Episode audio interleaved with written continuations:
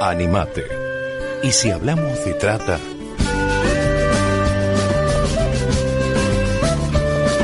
somos la red Causay, una red latinoamericana de vida consagrada, comprometida en la construcción de una sociedad sin trata de personas, promoviendo a través de acciones concretas la libertad, la justicia y la dignidad. A la tristeza te acostumbras, a la rutina te acostumbras, a la pobreza te acostumbras, a la derrota también te acostumbras.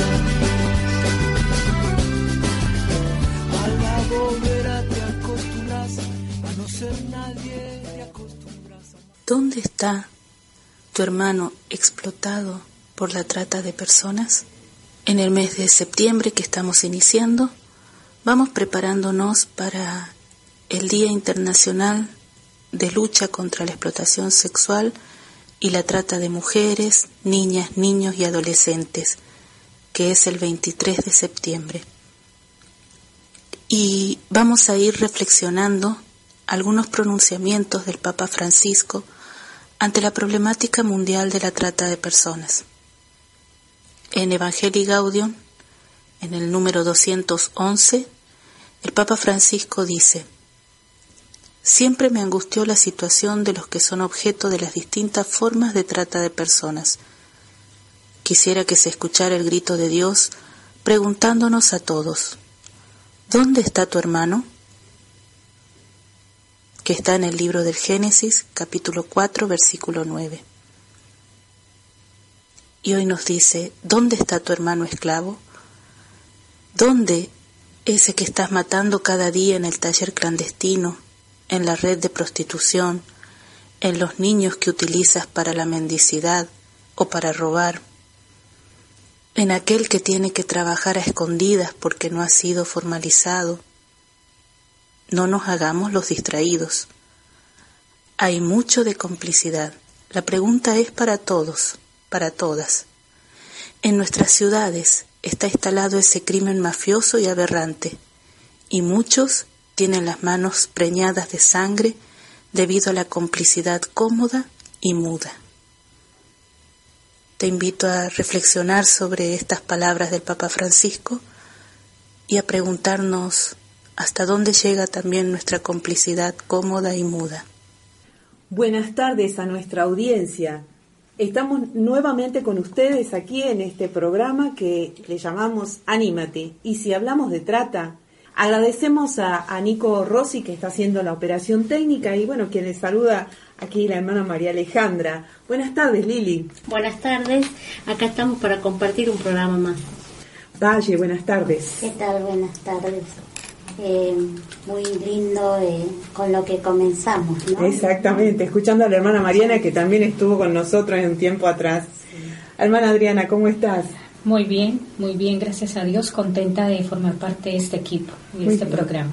Muchas gracias. Marce. Buenas tardes, ¿cómo estás? ¿Cómo están todos? Y qué lindo volver a encontrarnos, ¿no? Y qué interesante la pregunta, esta de dónde está tu hermano, ¿no? Sí. Eh, muy profundo para reflexionar y bueno, es lo que vamos a tratar de hacer ahora durante la tarde. Muy bien. Y tenemos un invitado, a ver, le vamos a pedir a Sergio. Sergio, buenas ¿Qué tardes. Tal? Buenas tardes, ¿cómo están?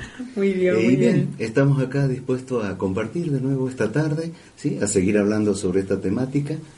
Y bueno, me toca presentar, supongo, al invitado. ¿no es así? Sí, sí. Lo tenemos al profesor Franco Ibáñez, ¿sí? Franco, que es de la bienvenido. casa. Sí. ¿sí? Hola, buenas tardes, muchas gracias, muchas gracias.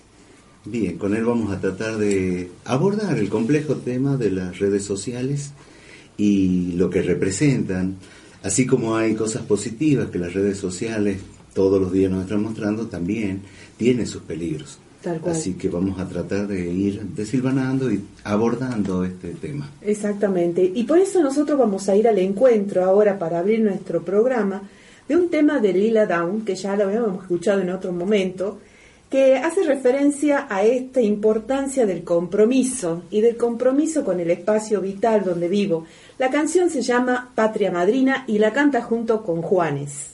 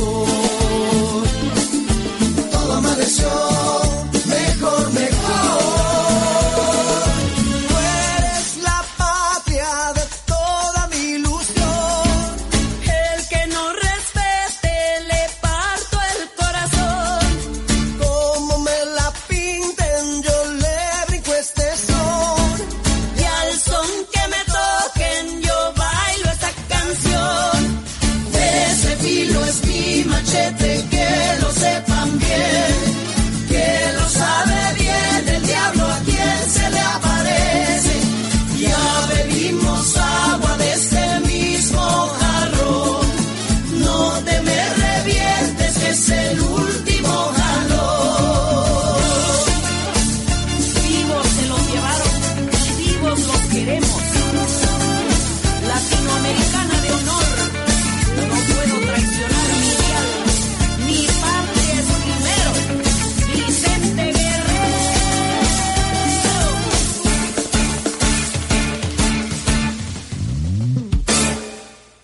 saludos para todos. Estos consejos son para padres con hijos adolescentes, jovencitos o más pequeños que ya están navegando las redes sociales con frecuencia. La primera sugerencia es usar las opciones de privacidad en todas las aplicaciones y redes sociales para evitar que lo que compartan y su ubicación sean del conocimiento del mundo entero. Piensa antes de compartir. Una vez que compartan un comentario, foto o video, se escapa de sus manos y no saben qué pueda pasar. Aún aplicaciones como Snapchat que desaparecen pueden causar problemas. Sé respetuoso. Nunca reenvíes una foto comprometedora o un comentario negativo. No hagas lo que no quieres que te hagan. Ten cuidado al decir dónde estás. No siempre es seguro que todos quienes forman parte de tus redes sociales sepan cada paso que das y dónde estás.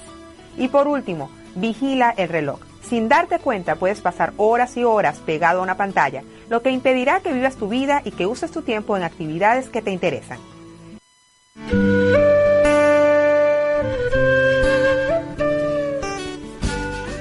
Bien, escuchamos una serie de consejos para padres, ¿sí? que tienen hijos adolescentes, sobre el uso de las redes sociales. Pero un poco de dónde surgen, la pregunta es, ¿de dónde surgen estas redes sociales? ¿Sí? Y quizás la respuesta es que estamos viviendo en el contexto de la sociedad de la información. ¿sí? Es una sociedad que tiene algunas características bastante llamativas, como una omnipresencia, digamos, algo que le habíamos adjudicado a Dios, pero resulta que aparentemente... Y la virtualidad también, exacto. ¿no? Eso que es virtual. que está, está presente en todos lados, ¿no? O sea, ya con los dispositivos móviles eh, uno puede trasladarse a cualquier lugar e incluso a lugares donde antes no había nada, se puede conectar, ¿sí? Esas son algunas de las cosas. Radiación, o sea, ya nada queda lejos. ¿sí? Sí, es Entonces, esto, lo positivo de esto es que ha cortado la distancia entre las personas, ¿sí? Si alguien tiene en Europa, puede por Skype comunicarse, bueno, hay una serie de, de facilidades, ¿sí? Eh, también hay una multidiversidad, ¿no es cierto? Y una centralidad. Eh, Podemos acceder a un montón de lugares, ¿sí? podemos acceder a información de distinto tipo, pero la mayor parte de la información que se consume proviene de muy pocos sitios. ¿sí? Esto es- habla de una concentración, de un monopolio quizás de la información, ¿no? lo cual eh, para nada favorece la democracia, por ejemplo. ¿sí? Eh, hay una interactividad y hiperactividad, digamos, interactividad, perdón, y unilateralidad, ¿sí?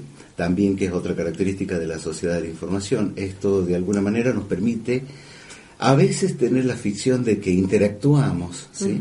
Y otras veces el mensaje, a pesar de creer que interactuamos, es unidireccional, ¿sí? Desde los este, empresas o los que ponen los videojuegos, en fin, una serie de este, efectores, podríamos decir, o emisores que van mandando los mensajes y los jóvenes los van consumiendo aun cuando tienen la ilusión de que este, son ellos los que lo originan muchas veces. Es impresionante porque hay un montón de lenguaje nuevo a partir de las redes sociales, ¿no? Eh, verbos inclusive. Exacto, sí. Eh, influencer, eh, youtubers, eh, facebookear, eh, instagramear, todos son Sí, verbos. whatsappear. Whatsappear, whatsappeame. Whatsappeame, los más jóvenes es muy tucumanismo, normal. digamos. y no solo eh, lengua, eh, palabritas nuevas, sino también eh, todo eh, el, todo lo que se dice a partir de los iconos, ¿no? de la imagen, ¿no? que esa es otra tam- otra cuestión, otra forma de comunicarse a Otro partir tipo de mensaje. Exactamente. Exacto, los emoticones, por ejemplo. emoticones también, también, los memes, etcétera, que están, digamos. Otra cosa, eh, la desigualdad. A pesar de que hay esta ficción, por decirlo de alguna manera, de que todos somos iguales en las redes sociales, ¿no es cierto? Eh, las redes sociales son fruto de nuestra sociedad y reproducen lo que se produce en la realidad. ¿sí? O sea, estas desigualdades que se dan, eh, uno lo puede ver en comentarios, también eso tiene que ver por ahí con la heterogeneidad, O sea, así como hay diversidad de mensajes, ¿sí? Eh, de opiniones y de acciones que se muestran en la red, ¿sí? Así como se propagan ¿sí? Eh, mensajes positivos, también mensajes xenófobos, racistas, con odio de clase, en fin, una serie de cosas que van, digamos, de alguna manera acentuando la desigualdad que se vive en la sociedad, en el mundo real, digamos. Claro. O sea que el mundo virtual eh, refleja estas condiciones de desigualdad que se dan en la sociedad. ¿sí? También es importante el tema de la desorientación que causa. ¿sí? Eh, hace unos días, Página 12, por ejemplo, sacó este un, un artículo ¿sí? Sobre, donde habla cómo usan los adolescentes la, la Internet en general. ¿sí? Y, en una encuesta entre Exacto. jóvenes de entre 14 y 17 años. Exacto, sí. En esta encuesta se mostraba de que, bueno, los jóvenes en general, en la primera página, y toman eso, como por ejemplo para las tareas escolares, eso en los colegios lo vivimos todo el tiempo, Sí. Eh, y bueno, no hay a veces criterios con los cuales se puede elegir y optar. Eh, yo siempre le pongo de ejemplo en historia, que pueden hablar sobre eh, por un lado, pueden encontrar en Internet una página de algún museo o un egiptólogo, ¿no es cierto? Y también me pueden decir de que las pirámides las hicieron los extraterrestres. Es, es que es de, de todo. Entonces, ¿dónde varía la, la cuestión? Está en el criterio para hacer la selección, ¿no? Esto es el, esto es una tarea un poco de los educadores, ¿no? Lo que Eh, pasa es que los chicos manejan, por ahí uno dice, lo- los chicos son recapos en cuestión de tecnología, pero manejan bien el instrumento. Exacto, Y la herramienta. Claro, y a, esta instru- a este instrumento, a esta herramienta hay que ponerle la reflexión también, que es el Exacto. paso que hay que dar, digamos. Justamente el artículo se da el manejo sin reflexión de los chicos, ¿no? Cuando escucho hablar esto, lo que, lo que vos planteas, Sergio, no se me viene inevitablemente un concepto a la cabeza que es eh, la aldea global. Exacto, McLuhan. Cuando surge todo esto de querer acercarnos más, de acortar las distancias, y yo creo que cabe la pregunta de decir, en este proceso de formación o de conformación de la aldea global, con estas ideas sanas al principio, ¿no? De poder unir, de poder acercar, de poder cortar la, distancia y la diferencia, achicar la diferencia, creo que cabe la pregunta, ¿en dónde falló? Creo que cabe la pregunta si actualmente está fallando en el adolescente que se queda con lo primero que encuentra, o si también podemos decir y animarnos a decir, está fallando en los adultos que le tienen miedo, entonces que no se acercan. Porque fíjate que cuando esto surge, cuando surge el Internet, cuando se van creando las redes sociales, nunca tienen un sentido negativo, por lo menos eh, en sus orígenes no está. Entonces cabe preguntarse, ¿no? ¿Por qué tanta gente le tiene miedo a esto? O por qué esto que era tan sano se ha vuelto también hasta nocivo en algunos casos, ¿no? Que tenemos claros ejemplos cuando vemos en la televisión o escuchamos las noticias de, niños o jóvenes que se matan, que se suicidan, porque... por algún tipo de juegos que hay. Exactamente, sí. O el ciberbullying, el, ciberacoso, etcétera. Son todas unas cosas. Otra, otra cuestión que a mí me interesó mucho, ¿no es cierto?, es que esta sociedad de información ha generado también una ciudadanía de tipo pasiva. ¿No? O sea, ha generado una pasividad dentro de las personas y quizás tiene que ver con la saturación, ¿no? Porque cuando ya, eh, por ejemplo, en el caso que a nosotros nos toca, muchas veces llegan a nosotros un montón de avisos de gente que se pierde, ¿no es cierto? Y cuando ya llegan muchos y hay una saturación de este mensaje, se perdió fulanito, sutanito, menganito y así, etcétera. Primero nos despierta de alguna manera esta cuestión de compartir y ver, pero este luego posteriormente es como que hay una saturación, ¿no? Y esa cuestión de participación medio que queda de lado, ese compromiso que pueden llegar a tomar las personas, ¿no es cierto? No solo los adolescentes, sino es dejado de lado. De alguna manera, las redes sociales han ido generando este tipo de ciudadanía pasiva. ¿no? Y la otra cuestión es que va a redundar también en un proceso de mundialización y de uniformidad. ¿no? Poco a poco hay una cultura dominante que se va imponiendo y en algunos casos eliminando ciertas particularidades de las distintas culturas, cuando ésta no se amolda a eso que viene, digamos, que tiene que ver con esto de la centralidad de dónde sale la información. ¿no? este, Obviamente las redes sociales que son, a nosotros los educadores, por ejemplo, nos facilitan en algunos casos muchísimo el tema de la enseñanza, porque los chicos por ahí aprenden de esta manera más este, efectivamente que con los métodos tradicionales. ¿sí?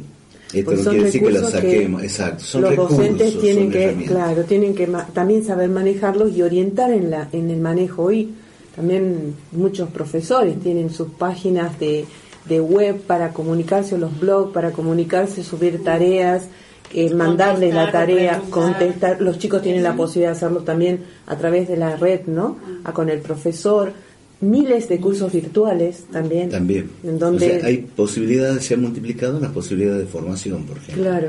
Pero, y los chicos hoy usan prácticamente Internet para todos. O sea, para hacer la tarea, para reunirse con su... Eh, eh, comunicarse con sus amigos, para divertirse, este, para escuchar música. O sea, tiene, ocupa una parte muy importante en la vida de los adolescentes y de los no tan adolescentes también en muchos casos, el tema de las redes sociales y de Internet en general. Claro. Sí, yo ahí en relación a lo que vos estás diciendo me, me llega como la imagen de que las redes sociales generan en la persona muchos estímulos y que a veces no son tan positivos, o sea, positivos en el sentido de que me pueden servir a mí para informar, para capacitar, para fortalecerme a otros niveles, pero no siempre ese tipo de estímulos me ayudan como persona. Claro. Entonces, y ahí es donde yo siento que caen los chicos, porque ellos son los más vulnerables. De pronto uno como adulto entra, hace clic, que cuando uno hace clic se te viene todo un panorama de cosas.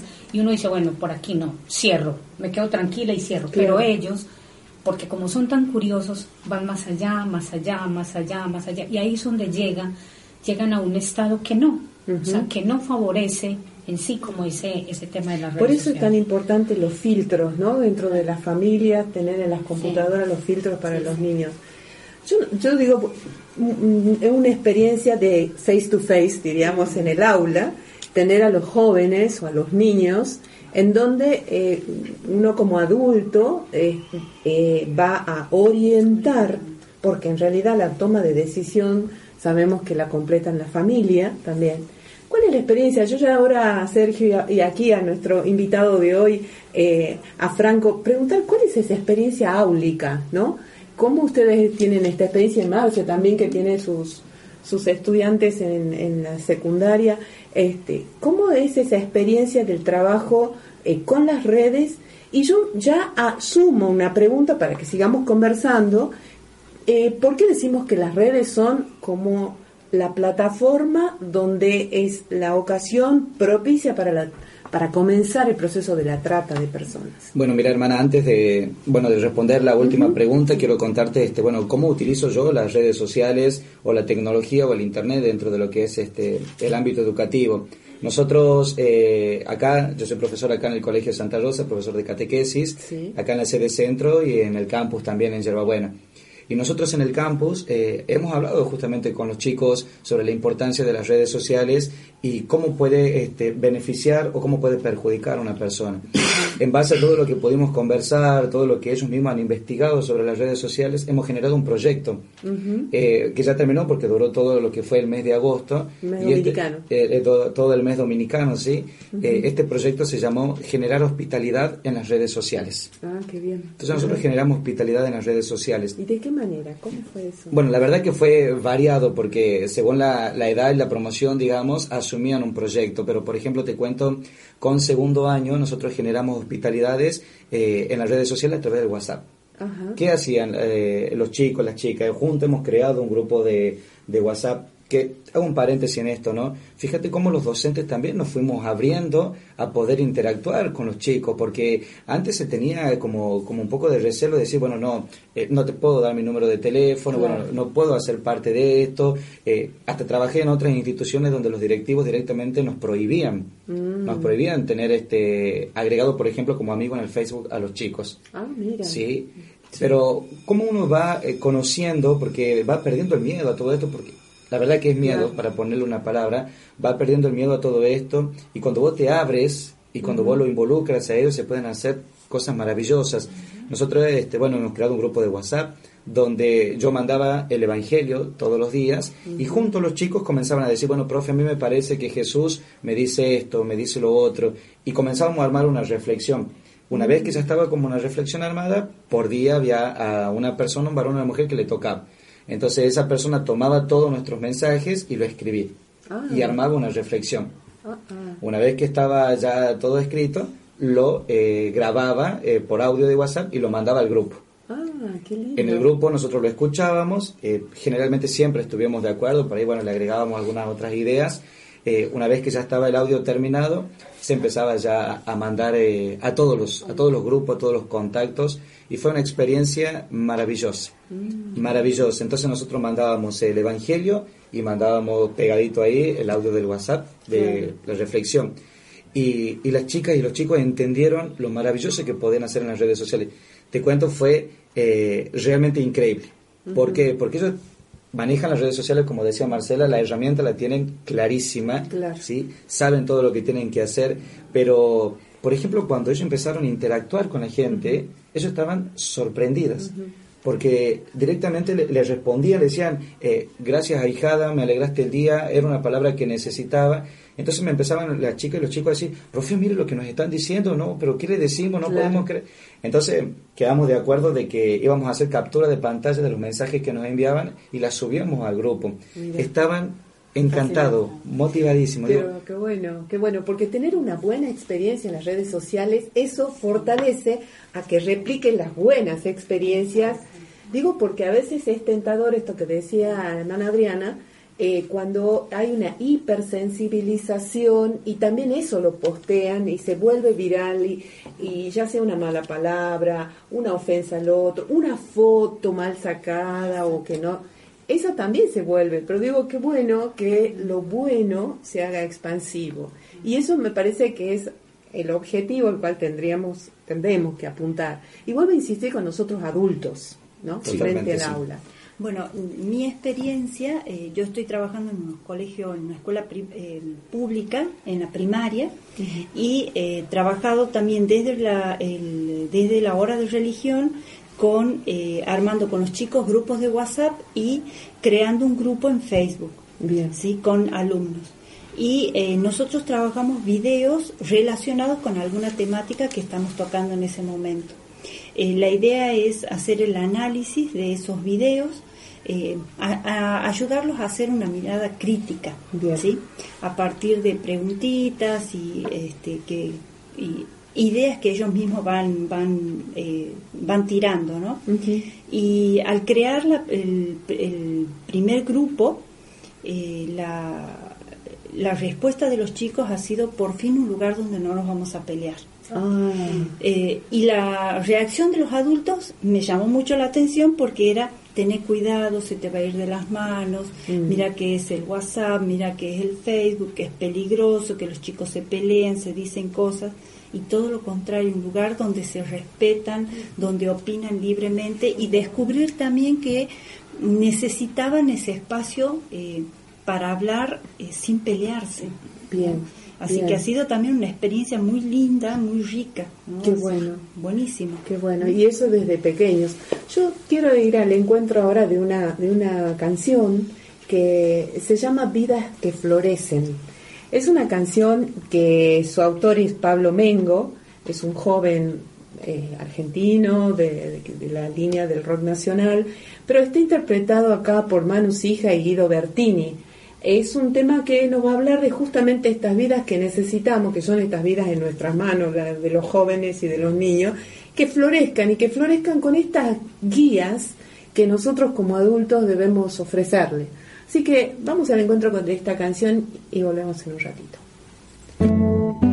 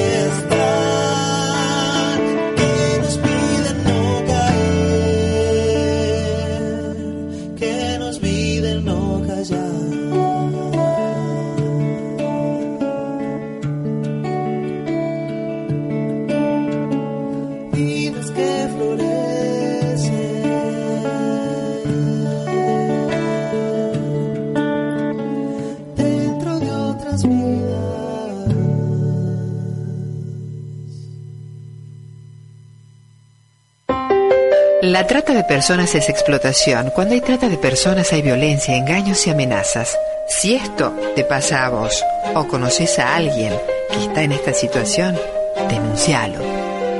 Te pagan poco o nada, te obligan a trabajar muchas horas sin descanso, vivís en el mismo lugar en el que trabajás y en malas condiciones, te quitan tu DNI, pasaporte o papeles, no te dejan comunicarte con tu familia o amigos, el trabajo pone en riesgo tu salud o tu vida, recibís amenazas o golpes, te ponen multas o sanciones desmedidas, podés denunciarlo a la línea telefónica gratuita 145 del Programa Nacional de Rescate y Acompañamiento a las Personas Damnificadas por el Delito de Trata, Ministerio de Justicia y Derechos Humanos de la Nación.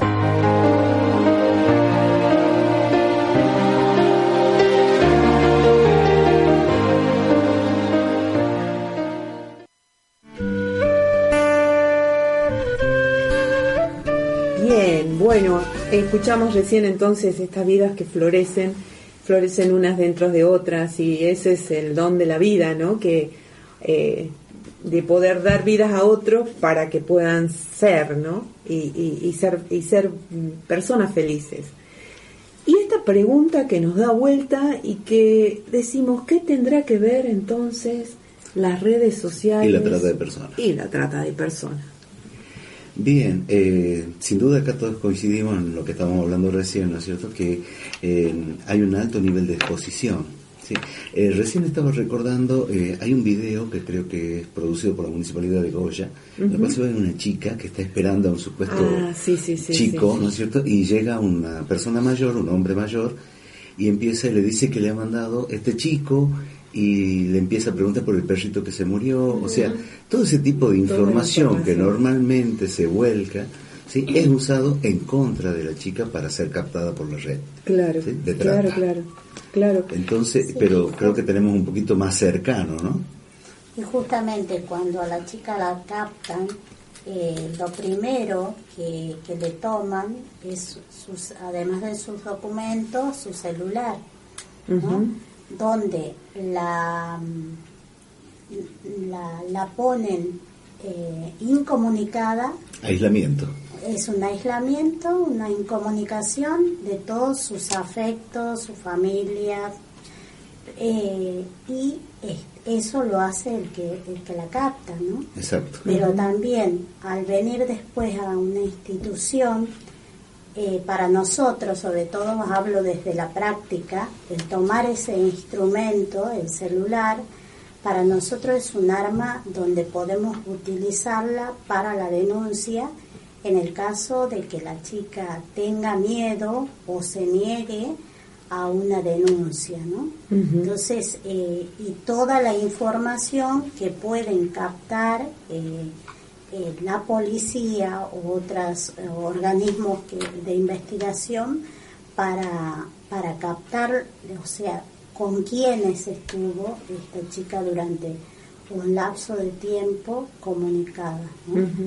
Eh, Esas son las dos, las dos caras de esta misma moneda, es ¿no? positivo y negativo, o sea, Claro. ahí vemos la, la parte positiva y negativa de un instrumento y también de, de la conexión que hayan tenido en el Facebook.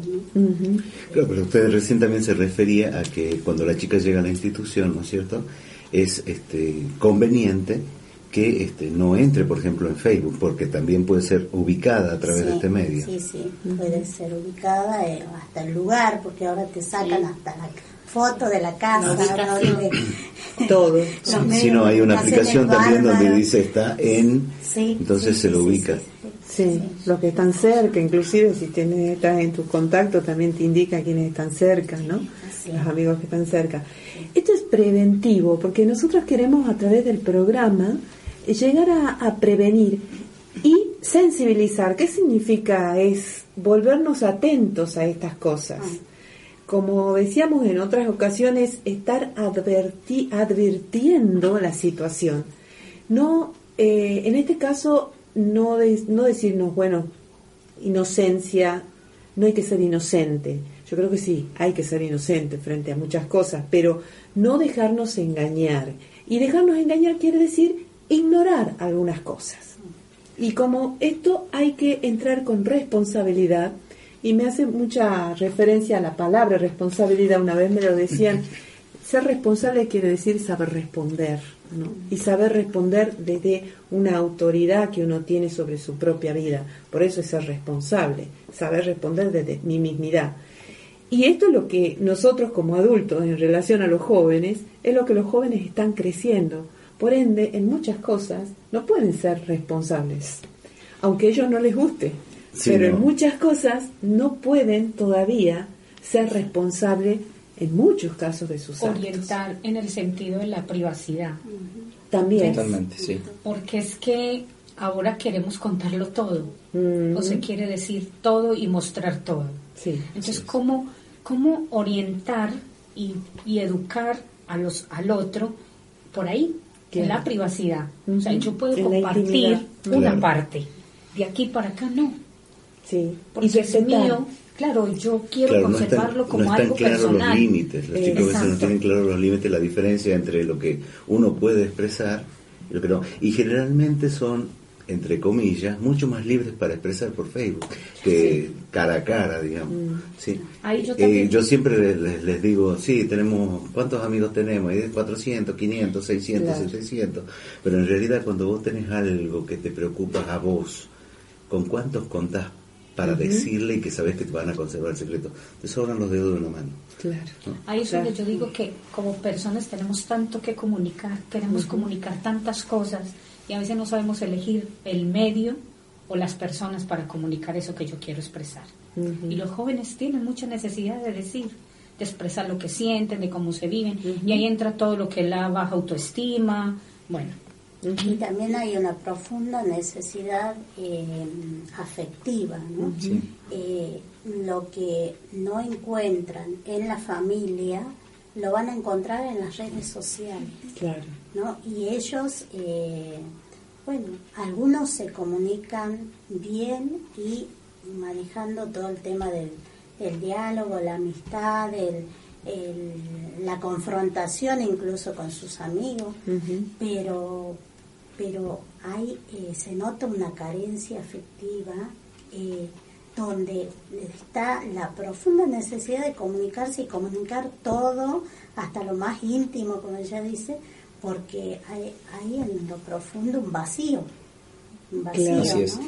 Sí, eh, me- ah, y ahí vuelvo yo a insistir en el tema de los adultos, ¿no? En este caso, bueno, padres en la casa, pero también es tan importante la- el profesor, ¿no? Y Docente. vuelvo al docente de la Muchas horas escuela. que pasan ellos también Sí. frente al docente y creo que el adulto tiene que ser quien los guíe también, ¿no? A ayudarlos a discernir en todo esto, porque también está esto de que si no lo sé, lo hago. Y voy Claro. en el colectivo y voy contando y me voy sacando fotos y estoy en la plaza con mi perrito y, y le van contando todo y lo van Sí. poniendo en el Facebook como si fuera lo más normal del mundo. Sí, Y sí, eso, sí. en eso los adultos tenemos que aprender y em- empezar a enseñarle desde una escuela, desde los padres, desde el que está a la par también, ¿no? Claro que sí. Sí, yo creo que eh, el rol del adulto en esto es fundamental. El rol del adulto es lo más importante. Yo eh, pensaba en esto del rol del adulto y también pensaba que hay muchísimos adultos que están también en esta misma situación. Uno ve madres amamantando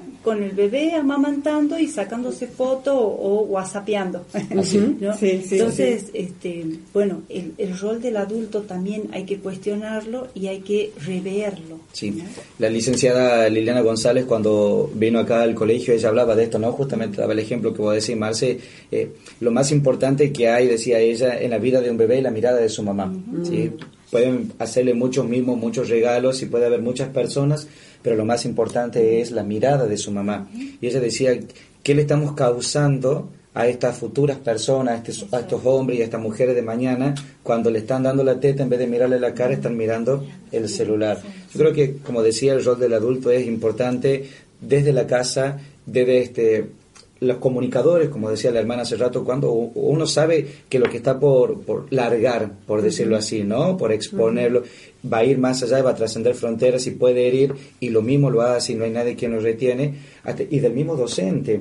Fíjate que hoy en día eh, muchos colegas, y seguramente Sergio o Marcela eh, estarán de acuerdo, es fácil decir, eh, busquen esta información. Eh, tenemos la, la, planificación apretada, entonces, bueno, tenemos que cumplir con los temas. Bueno, eh, este y este y este grupo van a hacer esto y estos temas. Profe, ¿de dónde sacamos la información? De Internet. Claro. Entonces, el mismo docente también se pone en evidencia. ¿Saben por qué? Porque seguramente ustedes lo han escuchado o lo piensan. El alumno en algún momento va a pensar, va a decir, si no lo está haciendo ya, al final lo que sabe él lo sabe Internet también o, el Internet me lo ha dicho más clarito de lo que me, dijo el profesor, cómo el rol del adulto, del docente, es importante y el docente tiene, tiene que mostrar un claro manejo, ¿sí? un pasito más que el alumno. Tal vez no en las herramientas, como dice la Marcela, porque la herramienta, yo creo que lo que estamos acá, eh, estamos de acuerdo que ellos la tienen clarísima, clarísima.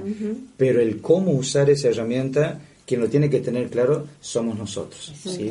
Un docente no le puede decir busquen de internet. Un docente, yo hace rato escuchaba lo que decía Sergio, ¿no? Alguno me va a traer que el de lo marciano, de esto, de los otros. Es el docente quien tiene también que presentar un listado de posibilidades. lo que se llama una huequet. Exactamente, sí. Que hay que mostrarle a los chicos de alguna manera, o sea, siempre que hay un trabajo, hay que darle una serie de posibilidades.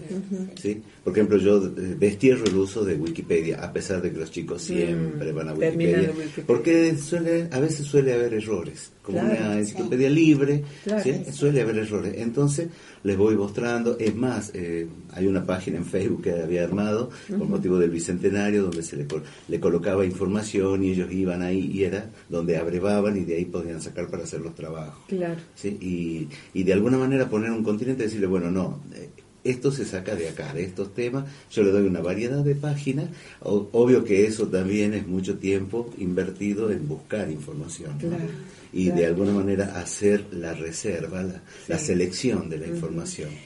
me pensaba también en que como hay muchos docentes que tienen una fuerte resistencia a la cuestión de la tecnología, ¿no? Mm. Eh, Esa es otra cara de la mujer. Exactamente, ¿no? Esto de, eh, compartir ese conocimiento con los chicos o directamente eh, ni siquiera acercarse a, lo que es el uso de la computadora, ni siquiera para hacer su propio trabajo, ¿no? Mm. Y eso, eh, lamentablemente, es un, problema enorme porque el uso de la tecnología va avanzando, eh, el pedido que se hace también a, los docentes de trabajos que hay que presentar, también va hecho por, por usando las tecnologías este, y es un problema porque va creando una brecha también muy importante entre los alumnos y los docentes. Es como que son dos mundos distintos. Y, y, esa brecha no se cierra porque el docente habla de una forma eh, con este, métodos tradicionales y los alumnos están en, con otros métodos, en otro lugar, y bueno, esa brecha se profundiza más, ¿no? Y no se logra... Y no, y no, es de la edad, ¿no? De los profesores. No, no depende, de, la edad. No depende, lamentablemente no depende de la edad. Uno por ahí decía, bueno, pero ya una eh, un profesor que se está por jubilar. No, claro. No tiene nada que ver el tema de la edad, depende de la predisposición de, de, cada, de cada persona. Docentes que están a punto de recibirse, me toca, me toca tener en algunas clases este, docentes practicantes, donde, bueno, siempre tienen que hacer una motivación, una situación, y yo les planteo, bueno, acá tengo proyector, ustedes traigan su compu, traigan lo que tengan, si no tienen, busquen el video, yo, no, profe, y vienen con la lámina, vienen, pero te estoy hablando de, de, profes que tienen 22, 23 años, están a punto de recibirse, pero, hace un año atrás, cuando no estaban ahí en, esa meta ya, tenían la tecnología flor de piel, pero están por recibirse y ya está, ya no va mm. más. Mm. o por ejemplo, este, eh, en las clases, cuando ellas dan las clases, me toca observar, trato de mantenerme al margen para que ellas puedan tener un control de la clase. Eh, guarden ese celular, eh, lo voy a llamar al preceptor, la sanción, mm. pero pero fobia al celular. Ah. Si lo tienen, buscame información. Fíjate qué significa esta palabra. Mira esto de dónde sale. Eh, Claro. aprender a, a interactuar ya no solo con los chicos y con las chicas, sino también ya con los celulares que son Claro. parte, Son parte de la habitual clase. de la clase, Claro, exactamente. claro, sí, sí. Lo queramos o no lo queramos, el celular está Sí, presente. sí, sí, sí. Bueno, esa es la ingeniería, digo yo, del profesor en el aula. Es reinventar ese vínculo con los, con los chicos sin esta amenaza, sin decir ya te voy a molestar o tal cosa, sino decir, a ver, eh, hacer pensar, hacer reflexionar, porque a veces la sensación que tenemos es que las redes sociales Sí. nos dan todo cocinado. Entonces tenemos que aprender a reflexionar. Y volviendo, pensando- perdón, Sí. volviendo a la pregunta de qué relación tiene lo de las redes sociales con la trata de personas, ¿de qué manera influ- influyen las autoridades en esto? Mm. O sea, porque a mí me deja como un gran interrogante que es, es un medio bastante fácil para que, para que la persona sea vulnerada en todos sus derechos. Pero ¿cómo intervienen las autoridades en este tema? Porque en el tema de las redes sociales y cómo se expone la vida de la otra persona, porque si al otro no se le ocurre que yo no puedo es, mm, comunicar de tal cosa y la comunica, ¿quién hay detrás que puede como proteger un poco como la vida de esa persona? Mira, hermana, justo a lo que vos decís, ¿no? Eh, en otra institución, ¿sí? Eh, en una reunión los directivos nos habían dicho que no podíamos interactuar a través de las redes sociales con los alumnos, que no lo podíamos tener como amigo en Facebook, que no le podíamos dar nuestro número de celular, todo. Y después fueron eh, pasando, lamentablemente, una serie de cosas que, que como que hicieron ahí eh, mover el tablero de la institución, ¿sí? Hasta una alumna eh, intentó quitarse las vidas, cortándose las venas dentro de lo que es el baño. Mm. Entonces, eh, después, empezando a investigar, eh, había llegado mucho porque fue en el colegio. Empezando a investigar, eh, se descubrió que si alguien adulto seguía la historia, o por lo menos que la tenga de amigo en Facebook de esta alumna, hubiese enterado lo que estaba pasando. Claro. Entonces, a raíz de este hecho, cambió totalmente la situación en el colegio, donde los directivos ya nos alentaban a poder, bueno, tener una mayor participación, de poder estar bien, todo. Pasó esto, esto te estoy hablando, habrá pasado hace tres o cuatro años atrás. Y después eh, nos pasó otro hecho similar a través de las redes sociales de una alumna que tuvo casi la misma situación y empezamos a investigar, pero ya con el curso con el curso. Esta alumna la que pasó la situación no era del colegio.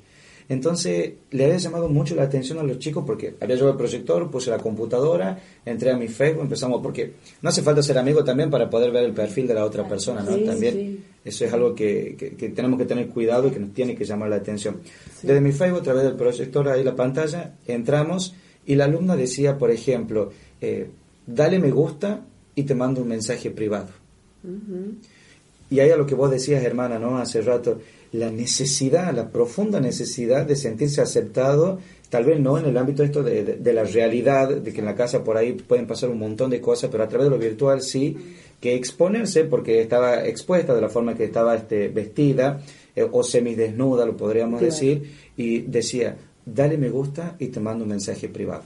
Comenzamos nosotros a trabajar con, con los alumnos de esta institución y así se generó un proyecto que también, bueno, no, no, no se llamaba decirle no a la trata, pero decía ten cuidado. Claro. Y en el ten cuidado, nosotros no solamente hemos tratado la trata, sino que hemos tratado también la droga, porque bueno, Claro. es una zona donde, bueno, también este, la droga, todo. Ten cuidado se llama el proyecto, se llamaba el proyecto, se llama el proyecto, ten cuidado.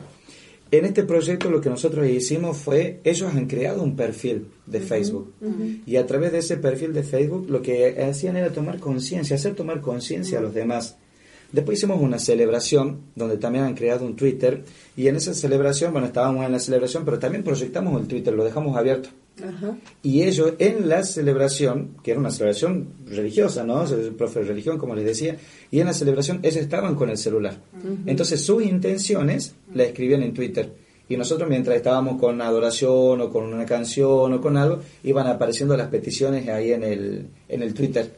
Bueno, Incorporado eso- eso totalmente a la también lo liturgia. hacemos cuando hacemos pastoral vocacional, hacemos las vigilias y todo esto se va haciendo, se va subiendo. los Claro. Ah, mira. La proyección. de- sí, se Mira vos. Bueno, eh, estamos así llegando como al punto ya culminante de nuestro programa y les invitaría a que vamos a escuchar eh, a las patillas del abuelo con un tema que se llama Inercia y a la vuelta vamos a tomar, vamos a recapitular un poquito nuestro programa que ha sido tan interesante porque hemos podido tener varias miradas con respecto al tema de las redes sociales.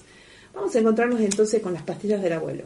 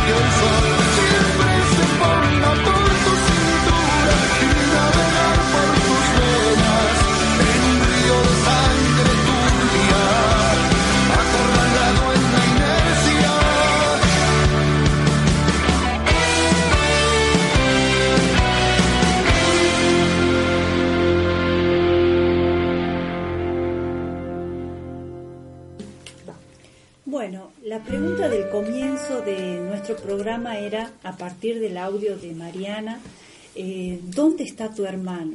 Y mientras aquí el equipo conversaba sobre esto de las redes y de los chicos y del Facebook y del Twitter y todo lo demás, eh, me preguntaba dónde está tu hermano en las redes, dónde están los chicos, ¿no? No sé si alguno de aquí se anima a hacer algún aporte en relación a esto de dónde está tu hermano, dónde están los chicos en las redes, dónde están, dónde están. Una buena pregunta, ¿sí? Uno eh, se vive preguntando todo el tiempo en el aula esto, ¿no? Eh, por ahí cómo llegar a, a dónde están, ¿sí? Eh, porque evidentemente como adultos muchas veces nos quedamos medio, medio fuera del juego, ¿no? Eh, y ellos están jugando eh, siempre, eh, no sé, nos llevan dos cuerpos de ventaja, ¿no? por decirlo de alguna manera. Y medio que uno, eh, por más que se esfuerce, no lo puede alcanzar, porque, ah, bueno, ya manejo el Facebook, ah, no, pero ya no estamos. Este, ahora es Cuando Instagram no sé- y cuando, claro, cuando yo llego ellos ya han partido Ya a se han otro ido lado. Sí, Han exacto. quedado Los chicos, por ejemplo, normalmente entran a las 12 de la noche, 11 y media, ¿no? Es el, es el horario más o menos que, que recién van entrando al Facebook. Sí. Yo, por ejemplo, tengo una costumbre de va, ya me tomé la costumbre ya hace creo tres años de entrar al, al Facebook a la noche o ver el correo a la noche, porque es el momento de ellos donde yo me puedo comunicar, ¿no? Y bueno, eh, como tenemos también tareas pastorales o también eh, acepto algunas de las destinatarias nuestras que o que están en, en el hogar o que ya han salido, ¿no? Claro. Eh, y es un modo, es increíble esto cuando él decía, bueno, esto de, de, de- ponerle me gusta o aceptame, ¿no? Mm, sí. esto, como es increíble la respuesta que ellos tienen porque eh, es como si, si dijera, le levantas a mil la autoestima, Sí. ¿no? Claro. Y, y por ahí te pone, uy, a otras chicas le ponen, la hermana me aceptó, ¿no? Entonces es como que los Mm. tenés en cuenta, estás, y, y, y ellos te hacen muchísimas en el, pre- en el privado, te hacen muchísimas preguntas, incluso yo acompaño a chicas eh, desde la pastoral vocacional, desde el, desde el Facebook, ¿no? Ujú. Eh, y, y incluso me a otros en otros chicos de otros países que me escriben no y que han tenido tengo chicos de hace tres años de otros países de, de América Latina que me escriben no y es Qué como- bueno, qué bueno verle la otra cara al- a, Sí, la cuestión del a del ¿no? Sí. Exactamente. No sé si alguien más quiere hacer algún mínimo aporte porque ya estamos sobre estamos el tema. saludando, Simplemente despedirnos, ¿no? Y pensar en esto. ¿Dónde está tu hermano esclavo, no? Ujú. Exactamente. Buenas tardes. Gracias. Eh, yo también pensaba en esto, retomando desde el primer capítulo, del primer bloque que Sergio nos, nos invitaba con esta nota, cuántas cosas es lo que nos brinda por este tema de ser redes, ¿no? Y de lo social es la exposición, pero no la exposición, porque yo digo que también en mi Facebook yo hago crónica de mis tareas pastorales, porque de alguna manera uno se conecta con otros y gracias a esto que podemos tener una red causa que podemos estar conectada con las hermanas y podemos empoderarnos en las tareas que realizamos. Así De hecho, yo- estamos en las redes sociales. Estamos en las redes sociales, estamos en el, en el internet por a través de la página del Colegio Santa Rosa. Eh, yo sí me animo a, a- a un llamado hacia los adultos, a que como adultos podamos asumir eh, este rol de acompañar a los jóvenes por esta capacidad de ser responsables. ¿no? Así que bueno, mi saludo y, y nos estamos encontrando el próximo martes. Hasta el Muchas martes. gracias. Chao, hasta luego. Gracias Franco por la visita. Muchísimas gracias. Y gracias Nico por la operación técnica y nos despedimos hasta el próximo martes. Animate. Y si hablamos de trata,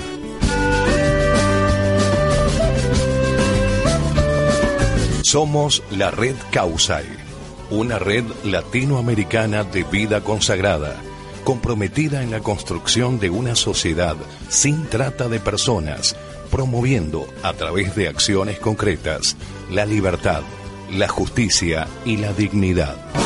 Tristeza te acostumbras, a la rutina te acostumbras, a la pobreza te acostumbras, a la derrota también te acostumbras. Te acostumbras, a no ser nadie te acostumbras, a un mar de culpas te acostumbras, a ser esclavo también te acostumbras.